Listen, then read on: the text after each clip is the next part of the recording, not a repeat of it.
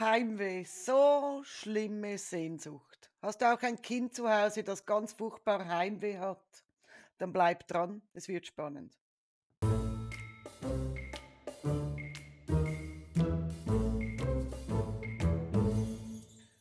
Wenn dein Kind Heimweh hat, wenn es sich nach dir verzehrt, so stark, dass es niemals auswärts übernachten kann oder sogar Mühe hat, sich am Morgen für die Schule von dir zu trennen, dann kann das ganz belastend sein, nicht nur für das Kind, sondern auch für die ganze Familie. Hm?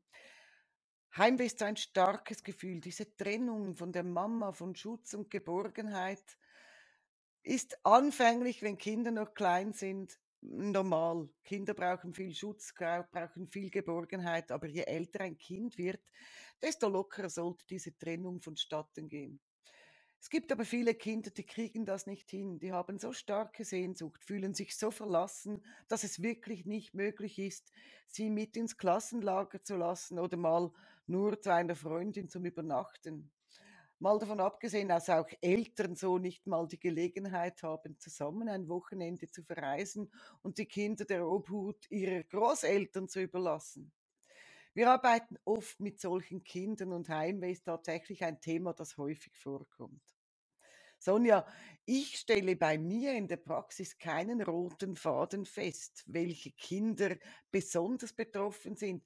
Bei mir sind es gleichermaßen Mädchen wie Jungs und meist kommen sie so zwischen sieben und zehn Jahren zu mir in der Praxis. Ist das bei dir auch so? Genau, also da gibt es sicherlich keine bestimmten Faden, wie du gesagt hast. Mhm. Es kann jeder treffen. Was, äh, was es sein kann, ist wirklich, dass sie ein Geschwister haben, was problemlos Ja. auswärts äh, schlafen kann. Und nur sie haben ein Problem. Das gibt Mhm. es ja Mhm. durchaus äh, äh, die Möglichkeit. Ich denke aber, es ist ein Thema, was eher situationsbedingt ist. Also weniger situationsbedingt und mehr personenbedingt. Also es ist wirklich, es hat nicht unbedingt mit der Familie zu tun, ob sie gut, sich gut aufgehoben fühlen oder ob sie eine gute Beziehung haben. Hier geht es wirklich mehr um, um das Kind Mhm. selber, also Mhm. personenbedingt. Roten Faden zu Hause, ähm, was, es, was es gibt, äh, ist ändert einfach, dass diese Kinder oftmals Schlafprobleme Ja, haben, aber auch zu Hause, ja. weißt du, dass sie Vielleicht ähm, höre ich da in der Sitzung, das Kind möchte unbedingt, dass es vor den Eltern einschläft, weil es Angst hat, dann alleine im Bett zu liegen oder alleine wach zu sein. Das ist äh, ein Mhm. Riesenstress für solche Mhm. Kinder.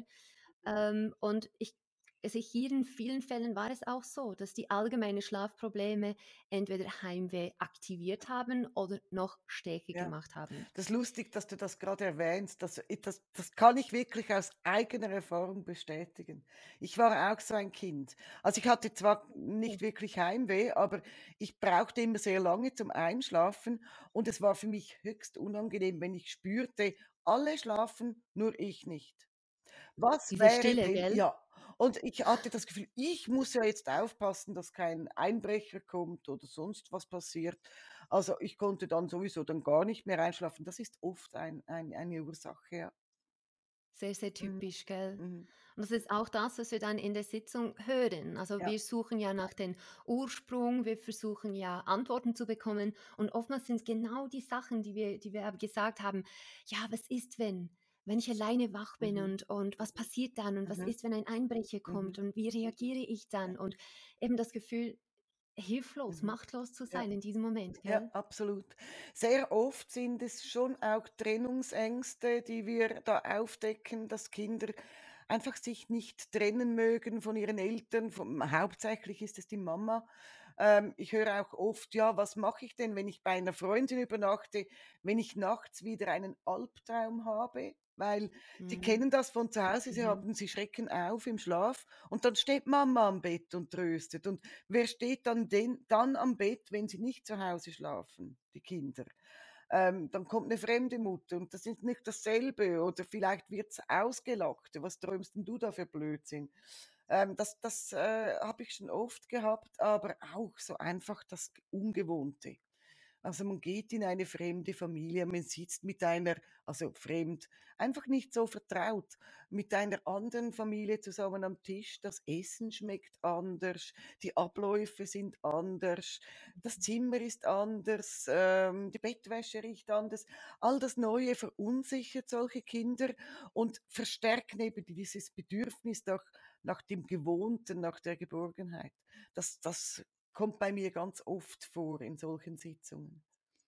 Du hast da angesprochen, eben, ähm, das Bett riecht anders. Wir wissen bei Kindern, sie orientieren sich ganz stark Mhm, über Gerüche mhm, und es kann eben so die kleinen Dinge können etwas Großes ja, bewirken, wenn sie merken, ähm, es riecht nicht so und sie sind sehr geruchsempfindlich ja. eigentlich, weil ähm, deshalb Kinder, die mögen es so mit der Mama zu, zu knuddeln oder auch mit dem Vater und sie, sie Mhm, riechen an der Mutter und es schmeckt so, riecht so getraut genau. und es ist unglaublich schön und da fühlt man sich auch geborgen und wohl und wenn der Geruch anders ist, dann fehlt eben ein bisschen von dieser Ja, Geborgenheit, die man mit diesem Geruch auch in Verbindung mhm, setzt, gell? mhm, absolut. Oftmals nehmen sie dann eben ein Kopfkissen, genau deswegen ir irgendetwas von der Mutter nehmen sie mit Genau, wenn sie auswärts schlafen oder ein ja, Kopfkissen, weil es, ähm, schon wichtig ja, ist.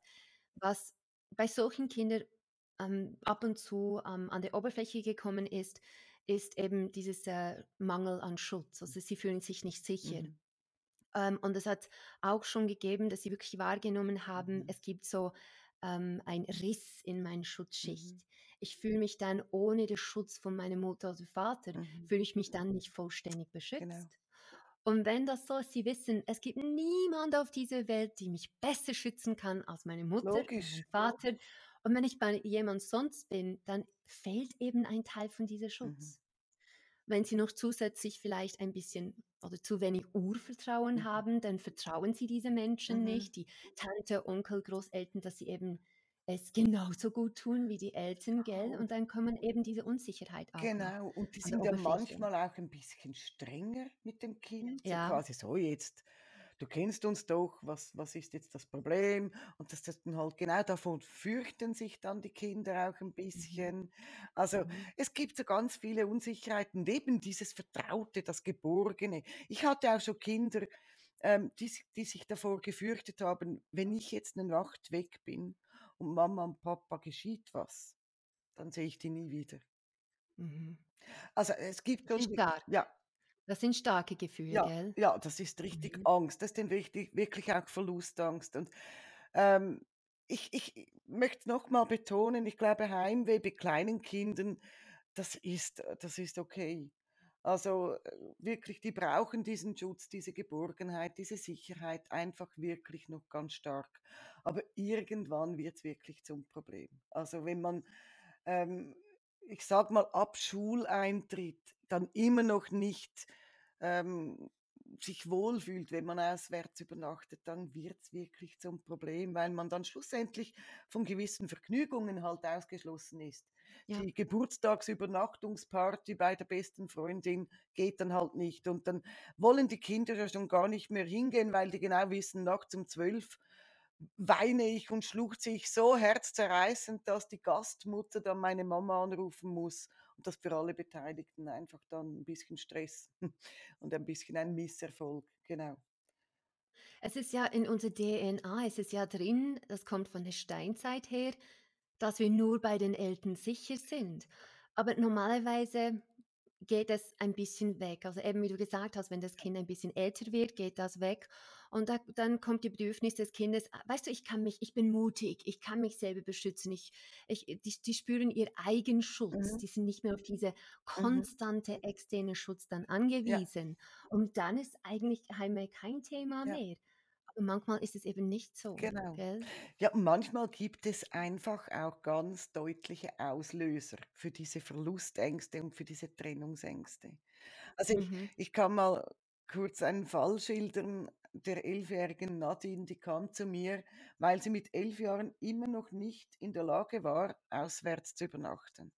Und sie kam aus Mhm. eigenem Antrieb. Sie hat sie hat sich also, die Mutter hat sie angemeldet und die Mutter hat gesagt: „Nadine will unbedingt dagegen was tun, weil sie will endlich auch dabei sein.“ Also, sie will dabei sein an solchen Überraschungspartys und äh, oder Übernachtungspartys oder in Klassenlagern, Sportlagern. Da gibt es ja so vieles, wo man nicht zu Hause schläft. Und die kam zu mir in die Praxis, die, die, die Nadine. Sie war sehr groß gewachsen für ihr Alter. Also ich kann mir vorstellen, dass sie auch oft überschätzt wird, wirkte auch sehr selbstbewusst. Und sie, sie ist zu mir gekommen und gesagt, ich bin froh, bin ich endlich da. Ich halte das nicht mehr aus. Ich will jetzt auch Mhm. auswärts übernachten können. Und es hat sich dann herausgestellt, dass sie das überhaupt noch nie gekonnt hat. Also seit Kleinkindalter war sie einfach, klebte sie an der Mama. Wirklich, es war ein Mama-Kind. Ähm, und, und die Mutter hat mir im Vorgespräch erzählt, es gab kein schlimmes Erlebnis bei uns. Wir wissen nicht, wer das kommt. Ähm, vielleicht noch aus dem Kontext heraus, ja, Nadine ist das Nesthäkchen. Sie sind drei Geschwister Mhm. und sie hat zwei ältere Brüder und die sind total mutig und machen alles. Und ähm, Nadine ist sonst auch sehr eine mutige Person, probiert viel Neues aus und lässt sich von nichts bremsen, aber sie kann nicht auswärts übernachten. Ähm, naja, wir haben dann gearbeitet und wie wir das so machen, wir müssen ja, wir- sonst nützt ja alles nichts, wir müssen die Ursache finden für diese Trennungsangst. Was ist denn so schlimm daran, nicht zu Hause übernacht, äh, zu übernachten zu können? Ähm, und auf dieser Ursachensuche stießen wir auf ein Ereignis, als sie drei Jahre alt war. Das war nämlich Mhm. die erste. Ferienreise ihrer Familie. Die gingen flogen, also für Nadine ein Riesenereignis. Sie saß nämlich vorher noch nie in einem Flugzeug und sie war schon ganz hibbelig und aufgeregt und sie wusste, jetzt geht's auch zum ersten Mal ans Meer. Sie flogen nach Mallorca ähm, und sie hatte ihren Teddybären dabei. Der war seit Geburt an war das ihr Kuscheltier, der musste überall mit hin. Ähm, und natürlich in dieser aufregenden Situation war ihr Teddy ihr Begleiter. Er gab ihr Sicherheit, es war ein Teil von zu Hause. Mhm. Sie fühlte sich einfach gut mit diesem Teddy. Ja, sie flogen dann in, in Urlaub und stiegen in Mallorca aus dem Flugzeug aus und kaum waren sie durch die Passkontrolle, merkte die kleine Nadine, die Dreijährige, dass ihr Teddy weg ist. Oh nein. Sie hat Ja. den Teddy verloren und das war ein Riesendrama. Also im Nachgespräch hat auch die Mama erzählt, dass das ein ganz ein echtes Drama war. Die Kleine habe so geweint und, und Flughafenpersonal ist noch rumgerannt und hat nach diesem Teddybären gesucht. Niemand hat dieses Bärchen gefunden und die kleine Dreijährige musste in einem komplett fremden Land, in der Gluthitze unter der brütenden Sonne von Mallorca mit diesem unendlichen Meer, alles anders, alles neu, musste sie diese Ferien erleben ohne ihren Schutz und ohne ihren Teddybär. Und dem Moment merkte Nadine, hier ist der Ursprung meiner Angst, meiner Trennungsangst. Mhm. Was, wenn ich wegschaue oder weggehe und mein Liebstes ist dann nicht mehr da? Und sie, was sie mit dem Teddybär erlebt hat, hat sie dann auf die Mutter übertragen. Also in dem Moment ähm, war für sie die Mutter wieder die engste Bezugsperson. Sie bot ihr diesen Schutz, den sie vorher von ihrem Teddybären gekriegt hat. Und wir mussten da ganz viel arbeiten, sogar mit elf Jahren noch. Ich habe sie dann gefragt, du bist jetzt elf, ähm, wenn du den Teddybären noch hättest, wäre der immer noch so wichtig für dich? Da hat sie gesagt, "Pff, ich liebe den halt, natürlich, er würde auf meinem Bett sitzen, aber ich kann auch ohne meinen. Teddybären. Also ich bin jetzt elf, bin schon fast in der Pubertät, hat sie dann gesagt. Ähm, und trotzdem war genau das dieser Ursprung der Verlustangst, der Trennungsangst. Und erst als wir diesem Teddybären ein Herz, äh, einen Platz in ihrem Herzen gegeben haben, wo sie gespürt hat, egal wo er ist, ich spüre ihn noch, er ist noch da, erst dann war sie bereit, auch diese Ängste loszulassen. Und wie oft, äh, wie so oft, wenn ich mit solchen Kindern arbeite, arbeite ich dann mit der nen- mentalen Nabelschnur. Sonja, kennst du Ja, auch? ganz klar, ja, ja. Machen wir häufig. Mhm. Und wir haben halt diese, diese Verbindung, diese unsichtbare Verbindung, die Kinder mit ihren Eltern ihr Leben lang äh, verbindet, haben wir dann visualisiert und gemerkt, hey, egal wo du bist, die, die Nabelschnur, die dich mit deiner Mama, mit deinem Papa, mit deinen Wurzeln, mit deiner Sicherheit verbindet, die ist da. Egal wo du bist, die ist so dehnbar, diese Nabelschnur. Und wenn du nur schon daran denkst, spürst du diese Sicherheit und diese Liebe. Und das hat eingeschlagen wie eine Rakete bei Nadine. Das war ganz lustig. Ähm, sie war dann ganz, ganz, äh, fröhlich und aufgestellt. Nach der Sitzung hatte Mama gesagt: „Du, dann Freitag möchte ich bei meiner Freundin übernachten.“ Und die Schon. Mutter hat 'n bisschen ja, ja, die war so motiviert. Ja, total. Die Mutter hat ein bisschen skeptisch geguckt, hat mich so angeschaut und ich: „Ja, ja, lassen Sie sie nur.“ Und, ähm, da sagte Na da hat sich Nadine so zur Mama umgedreht und hat gesagt: „Weißt du, wenn ich meinen Bauchnabel berühre, weiß ich, dass du da bist.“ Schön. Und das hat von dem Moment an wirklich wunderbar funktioniert. Das ist ein Also, Ankergefühl, würde man das nennen, gell? Also, ein genau, Ankergefühl, wo genau, man dann, äh, mit einer bestimmten Bewegung eben ein Gefühl verbindet oder das kann man auch mit genau. Gerüche oder mit Geräusch das kann man alles natürlich diesen Anker verbinden, gell? Ganz genau, ganz genau. Und das war so ein typischer es war für mich ganz ein typischer Auslöser. Ein ein etwas ein Ereignis, was man gar nicht mehr so im Kopf hat, wo man gar nicht mehr so darüber Mhm. nachdenkt.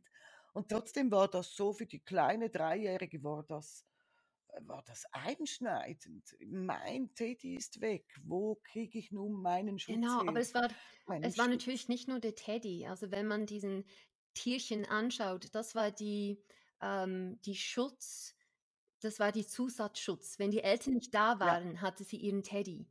Und das war so ja, diesen dieser externe Schutz oder die externe Geborgenheit, die sie brauchte, um alleine zu genau. schlafen, gell? Es gab Ja, ihr auch ja. Mut und das Problem ist, wenn die Eltern nicht da sind und dann zusätzlich, ähm, diesen Teddy nicht vorhanden ist, dann bin ich hilflos ausgeliefert. Ich bekomme keine externe Schutz, keine externe Geborgenheit und und einfach die Sachen, die Kinder oftmals brauchen zum Einschlafen. Genau. Und und auch bei diesem Teddy war genau das, was wir vorhin schon besprochen haben, es war auch der Geruch, weißt du? Der Teddy durfte Ja, natürlich nie gewaschen werden, ähm, und er roch halt ganz intensiv nach ihr selbst, nach zu Hause, nach all dem, was vertraut ist, was eben so Sicherheit gibt. Und gerade Kinder in diesem Alter nehmen ganz viel über die Nase wahr und fühlen sich äh, bei wi gewissen Gerüchen wirklich extrem sicher und geborgen, das kennen sie so gut. Und das war hat halt dann plötzlich auch gefehlt, denn in Mallorca hat alles komplett anders ja. gerochen. Ich kann das ich kann das ich weiß, es schon eine Weile her, aber ich kann das nachvollziehen. Ich hatte so ein Häschen und meine Mutter hat es für mich, ähm, selber gesch gehegt und Ah, ich ja. hatte das seit Anfang an und dann ein ich weiß noch, ich habe da so stark geweint, vielleicht war ich da 5, weil mein Häschen bei den Mhm. Großeltern waren und meine Eltern mussten mitten in der Nacht zu meinen Großeltern fahren, weil ich so geweint weil mein kleines Häschen nicht da mhm. war. Also, Ja, ich kann es ich nachvollziehen. ich auch, absolut, ich auch. Ähm, und ich glaube, das kennen fast alle Familien mit Kleinkindern, ähm, dass es entweder ein ein Tier, ein Stofftier oder diese diese Stoffwindel, die sie also das das ist, äh, Ja, Muschi Luschis, ja. sagen wir in der Schweiz. Genau, meine Tochter war auch so.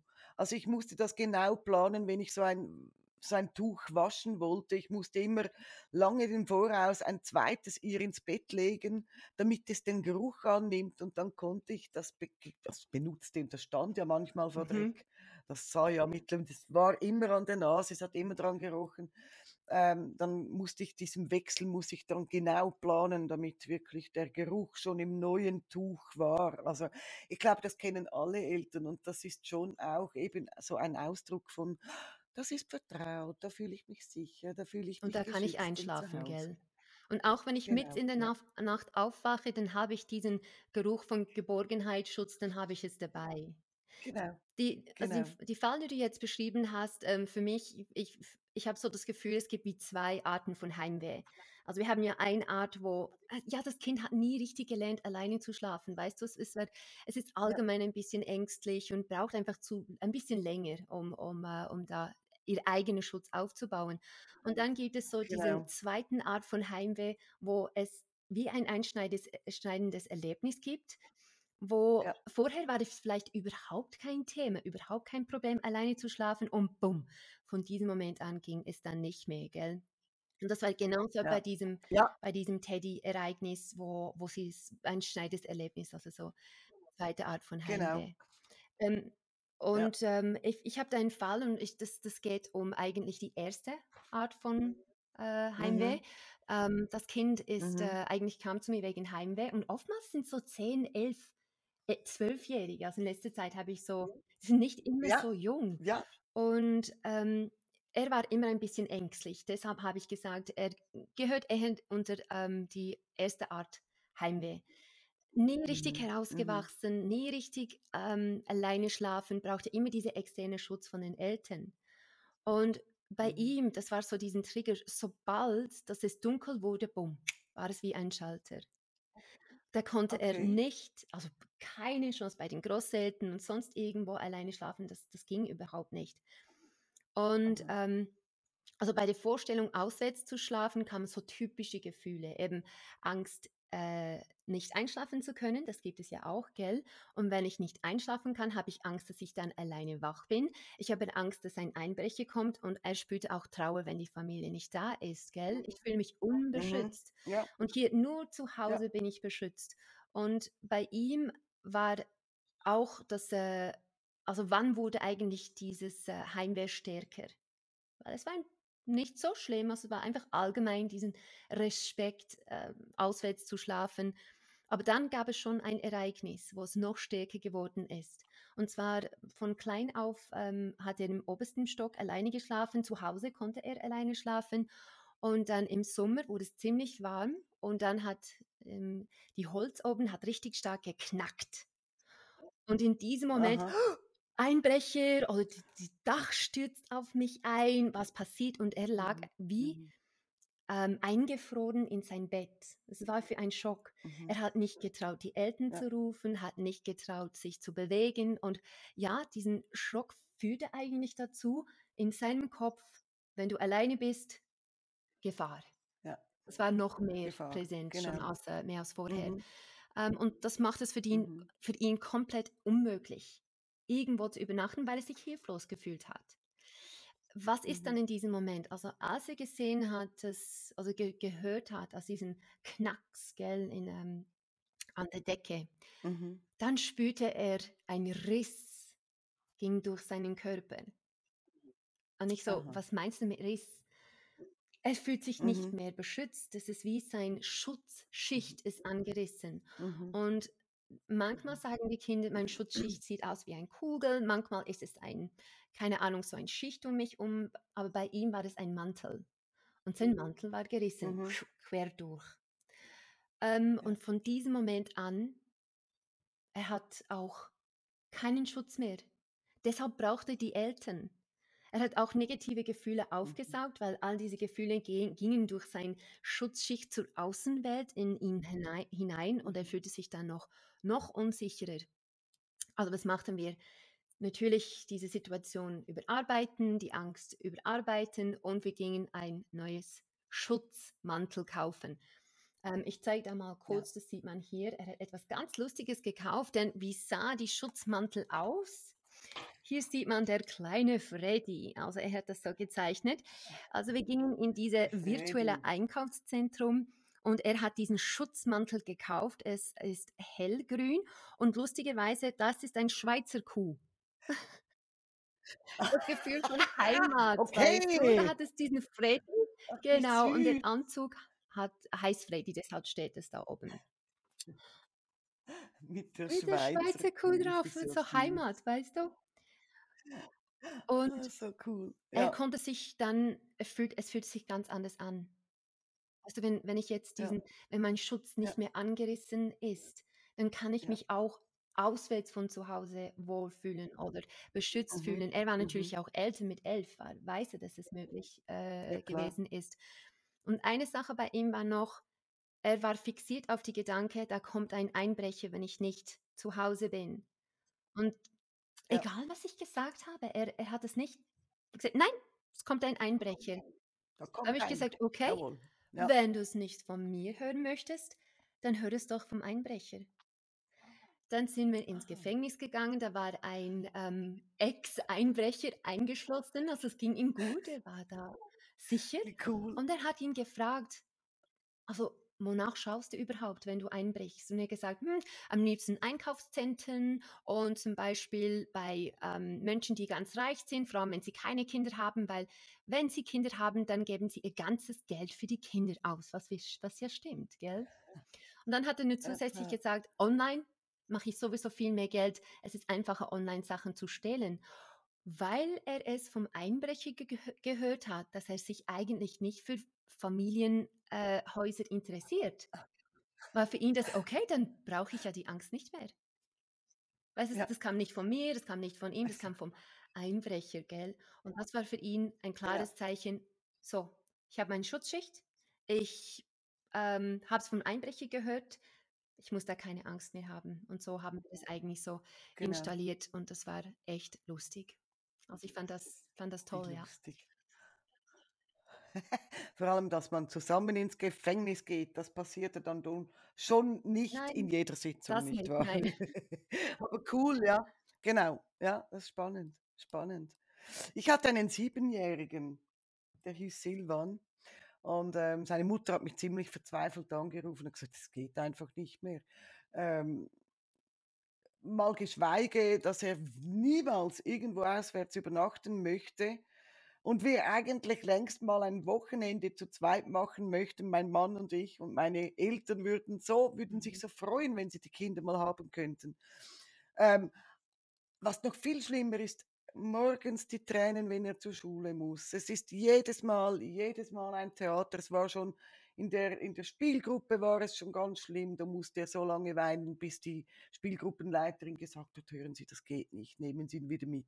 Er ist zu klein.“ Im Kindergarten, jetzt immer noch in der Schule. Er weint morgens und und, äh, kommt in der 10 Uhr Pause in der großen Pause kommt er nach Hause, um zu gucken, ob ich noch da bin. Er hat so Sehnsucht, so Heimweh, das geht so nicht mehr weiter. Und ja, es war spannend. Der Kleine war eigentlich, wenn man ihn so auf den ersten Blick sah, mega mutig, er war fröhlich, so ein kleiner Draufgänger, war auch der Jüngste von von, äh, 3 Kindern.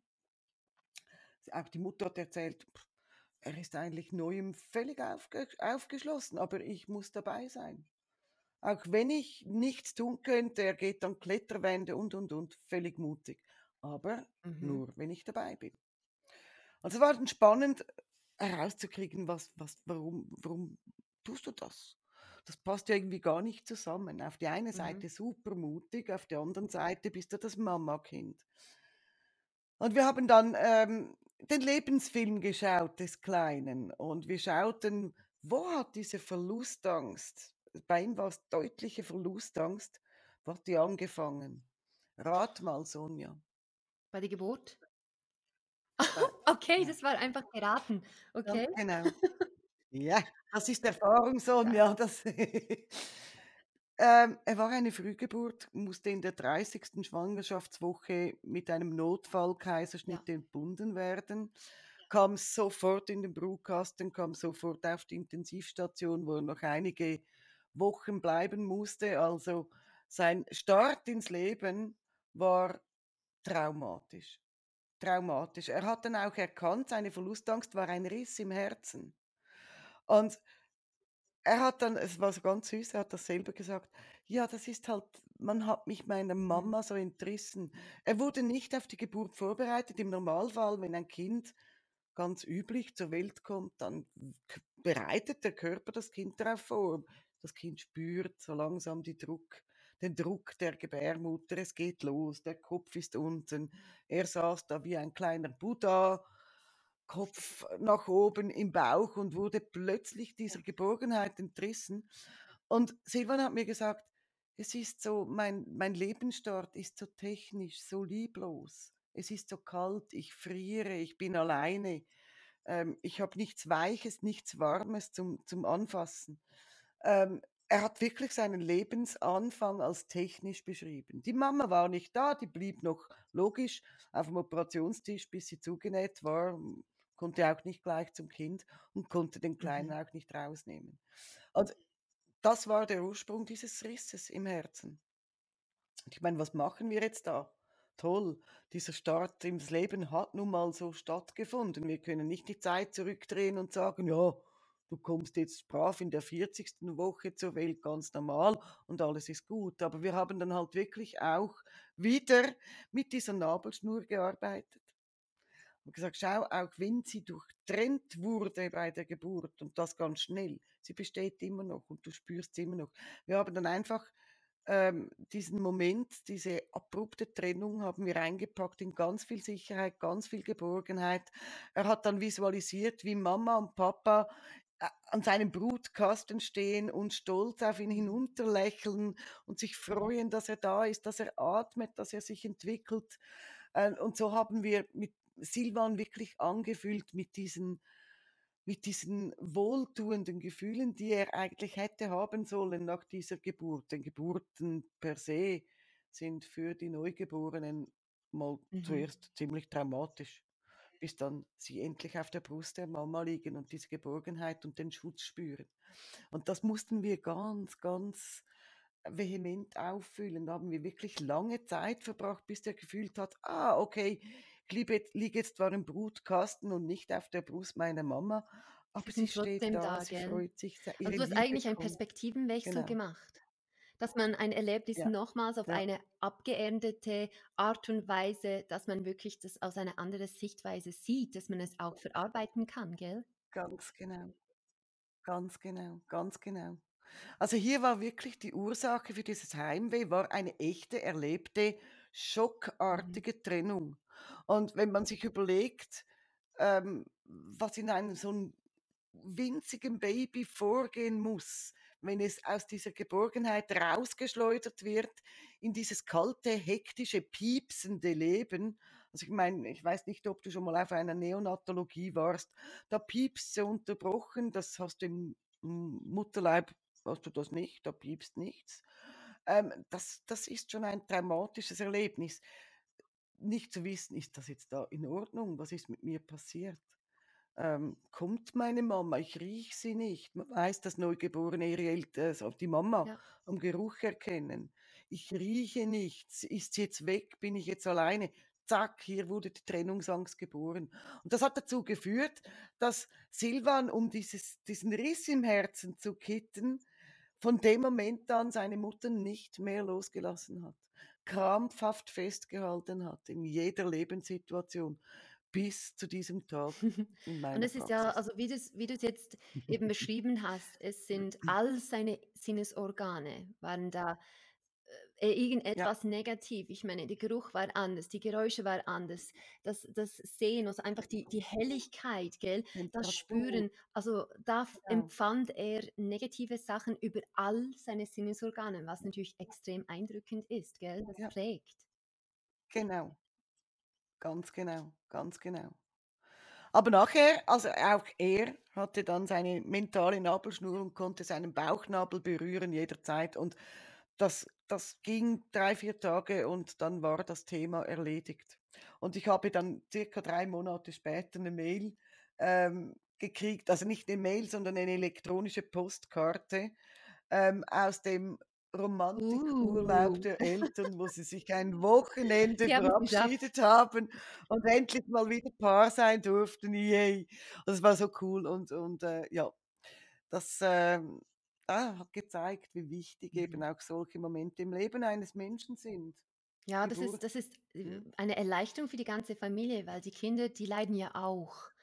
Die möchten die möchten ja nicht diese Ja, Heimweh haben. Die möchten ja nicht, äh, eben, dass sie dass sie verhindert werden, zu ihren Kollegen zu übernachten. Bei den Großen, die möchten es ja eigentlich, aber sie Genau. können es nicht. Und, ähm, ich ich Ja, denke, da ist da ist genau. oftmals auch ein Gefühlsreflex vorhanden. Also, ich habe da eine Geschichte, es geht auch um die Echse. Also, wir wir kennen die Echse mittlerweile sehr gut. Genau, und da geht geht es um Ja, eben Reptiliengehirn und reflexartige Gefühle.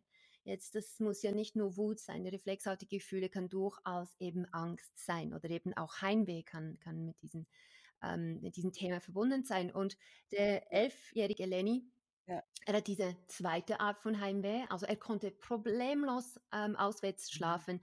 Und dann gab es so einen Moment, er war beim Onkel und, ähm, ich glaube, die Mutter und die Tante sind etwas trinken gegangen, weißt du, die Frauen gehen etwas trinken. Und er war beim Onkel und was eigentlich Mhm. passierte ist ist, dass, ähm, der Onkel überfordert war, weil er noch eine kleine Tochter hatte, die war noch ganz klein. Und die kleine Tochter hat geweint und geweint und er konnte sie nicht beruhigen und er hat nicht bemerkt, dass der kleine Lenny unten in im in der Wohnzimmer weint geweint hat und er hat ganz lange geweint. Ähm, und für ihn war Oh, das mhm, total, äh, wie ein Schock. Also, in diesem Moment war es so, meine Eltern sind nicht mhm, da, ähm, und dann kam der Onkel und musste die Mutter anrufen und, äh, sie musste ihn abholen, weil es es ging gar nicht mehr. Man weiß, wenn die mhm, Kinder in diesen mhm. Heimweh, ähm, wie soll ich sagen, Modus hineinkommen, da da bringen wir sie nicht mehr heraus. Ja, Die werden hysterisch, die die weinen, ja, bis natürlich die. Mama oder Papa kommt. Was hat Ja, ja mit dem Selbstschutz auch zu tun, oder? Das ist, äh, ein Schutz. Ähm, logisch. und die Ja. Eltern haben auch gesagt, sobald es also später wollte er ja versuchen, weil er war ja kleiner, als er gewesen ist und seitdem konnte er nicht mehr, Mhm, äh, irgendwo übernachten. Und dann haben gesagt, eben mit 11 mhm, jetzt, er will übernachten, aber dann geht er zu der Großmutter, putzt die Zähne und das ist wie ein Schalter. Sobald er daran denkt: „Och, ich muss bald schlafen gehen“, Boom, das Gefühl ist da. Da spürt er ja, Unsicherheit, Trauer, ja, Angst, Sehnsucht, Heimweh und er kann es nicht steuern. Es ist eben dieses Alarm im Kopf, mhm, was losgeht, diesen mhm, Selbst äh, die Schutzreflex, die Ächze mhm. beginnt zu Genau. rebellieren. Dann habe ich gesagt: „Okay, sprich mal mit deiner Echse. Ja, Was ist da los? Was ist los?“ Dann hat die Echse so auf die Hand mhm, genommen, es war so eine hellgrüne Echse hat mit ihm gesprochen und der Echte sagte ihm, nur zu Hause bist du beschützt. Ich möchte jetzt nach Hause. Und es war ganz klipp und klar. Nur zu Hause bist du beschützt. Das bedeutet, auswärts von zu Hause am Abend, mhm, boom, der Trigger, die Echse war mhm. aktiv und die Gefühlsreflex war da. ja, Die Gefühlsreflexe, die ja, sind ja, unglaublich machbar. Also ähm, äh, die haben viel Macht. Die haben viel Kontrolle. Ja, ja. Ist so. Ja klar, ich meine, schlussendlich liegt's ja auch daran, dass diese Echse, also das Reptiliengehirn, zum Schutz des Menschen Mhm. auch reagiert, oder? Es es die die die Echse, ähm, schaltet auf Kampf Oder oder auf Flucht, gell? Totstellen, wenn's ein Mensch wirklich in Mhm. Gefahr ist. Genau, oder? Und ich meine, Kinder, die die wirklich halt noch auf Betro also Schutz und Geborgenheit und und auf diese Fürsorge ihrer Eltern angewiesen sind, weil sie es alleine noch nicht schaffen würden. Da ist Mhm. halt dieses Reptiliengehirn gefordert. Das muss ja immer aufpassen, überlebt mein Mensch? Und wenn das Ge Ge Reptiliengehirn sagt: „Äh, okay, da ist eine echte Gefahr. Also, das Kind wird jetzt gerade verlassen und es wird verhungern und erfrieren und alles Mögliche“, Mhm. dann reagiert sie Mhm. natürlich und dann hast du keine Macht mehr. Dann reagierst du. Wir Mhm. kennen das aus vielen anderen Themen auch. Also, da da da kannst Chance. du da hat der Verstand allem keinen Einfluss mehr. und vor allem, wenn reagiert, wenn natürlich diesen diesen Schutzfunktion genau beim Auswärtsschlafen angefangen hat, dann versucht es, ähm, das Kind, ähm, Genau. auf jede Art und Weise davon abzuhalten, dass es auswärts schläft. Auch wenn es möchte, gell? Dann sagt es: „Nein, Ja, das kommt nicht in die Tüte, das ja, machen wir nicht, jetzt musst du wieder heim.“ Also, eigentlich ist hier die Flucht. Du musst genau, nach Hause genau. flüchten, weil nur Ja, da bist du dann sicher. ja. Und ein mhm, Weißt du, was lustig ist? Grade wenn die Echse beteiligt ist bei Heimweh, hatte ich auch schon Kinder, ähm, die haben mit mit soma somatischen Beschwerden reagiert, wenn es darum gegangen wäre, eben irgendwo mal auswärts zu übernachten. Also genau, Bauchkrämpfe oder plötzlich Fieber sogar. Fieber also, ich hatte aus eigener Erfahrung, ich eine Freundin meiner Tochter, wenn sie auswärts hätte übernachten müssen, hast du dir sicher sein können, die kriegt jetzt Fieber. Das wusste man zum Voraus.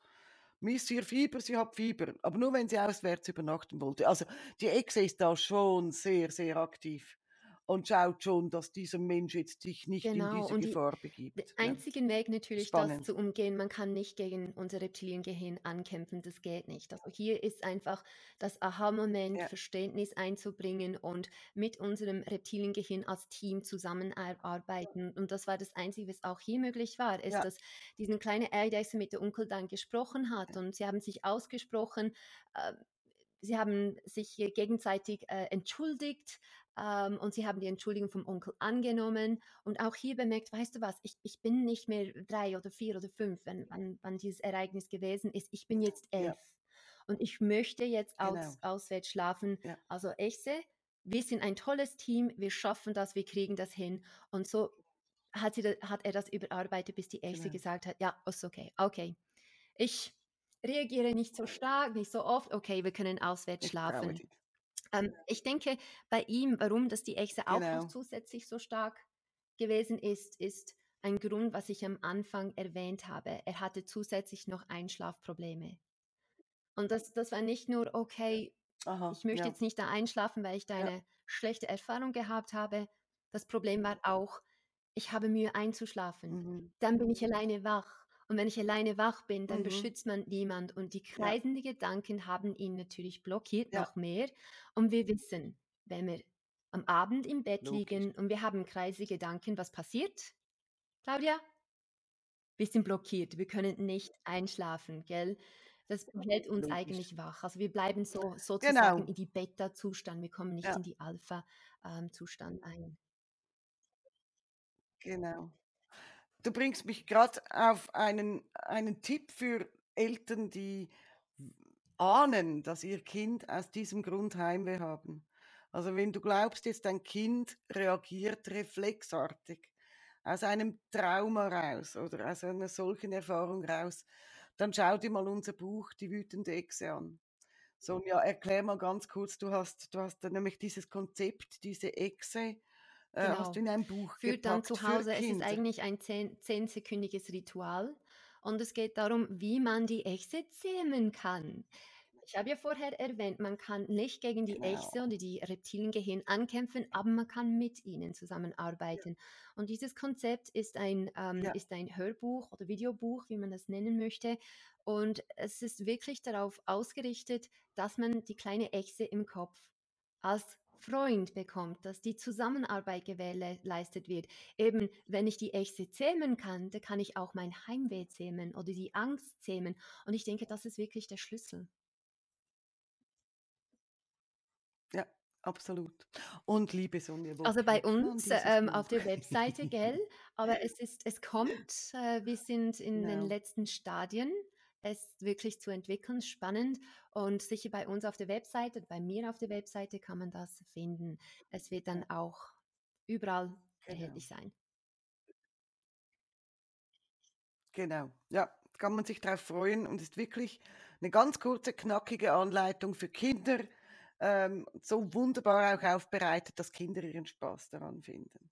Ansonsten, wenn du jetzt merkst, mein Heimwehkind, das ist kein Reflex, das ist irgendwo was anderes passiert, es sind vielleicht Trennungsängste, ähm, dann versuch mal mit einer ganz einfachen Visualisierungsübung dein Kind ähm, mit Liebe und Geborgenheit zu, ver zu versorgen. Lass dein Kind einfach mal spüren, dass du mit deinem Kind mit dieser unsichtbaren, aber unzerreißbaren Nabelschnur immer verbunden seid. Und zwar von Anfang bis zum Schluss des Lebens. Dass egal, wo das Kind ist, ob es sich in China befindet und du auf dem Matterhorn, ähm, dass diese Nabelschnur so dehnbar ist und so stark ist, dass du jederzeit, wenn du nur den Bauchnabel berührst, spürst, ach, ich habe eine Mama, sie hat mich lieb, wir sind, wir sind verbunden, mir kann nichts passieren. Das kann niemals abreißen. Gerade diese Übung hat schon ganz vielen Kindern und Müttern geholfen, eben diese Mangelgefühle wieder aufzufüllen und zu spüren, ey, ich bin wunderbar verbunden, ich bin gut geschützt, mir geht es gut, ich darf mein Leben leben, ich darf mich ein bisschen entfernen von zu Hause und auch von der Mama. Und wenn alle Stricke reißen, dann stehen wir dir natürlich gerne mit Rat und Tat zur Verfügung. Dann meldest du dich bei Sonja oder bei mir und dann schauen wir mal, was die Ursache deines Kindes ist, okay? Ich hoffe, du hast so das ein und andere mitgenommen, hast vielleicht den ein oder anderen Aha-Moment erlebt. Würde uns freuen und sonst sehen wir dich beim Genau, nächsten wir Mal wieder. eine Zumindest hoffen wir Woche. darauf. Tschüss und bis zum nächsten Mal. Tschüss.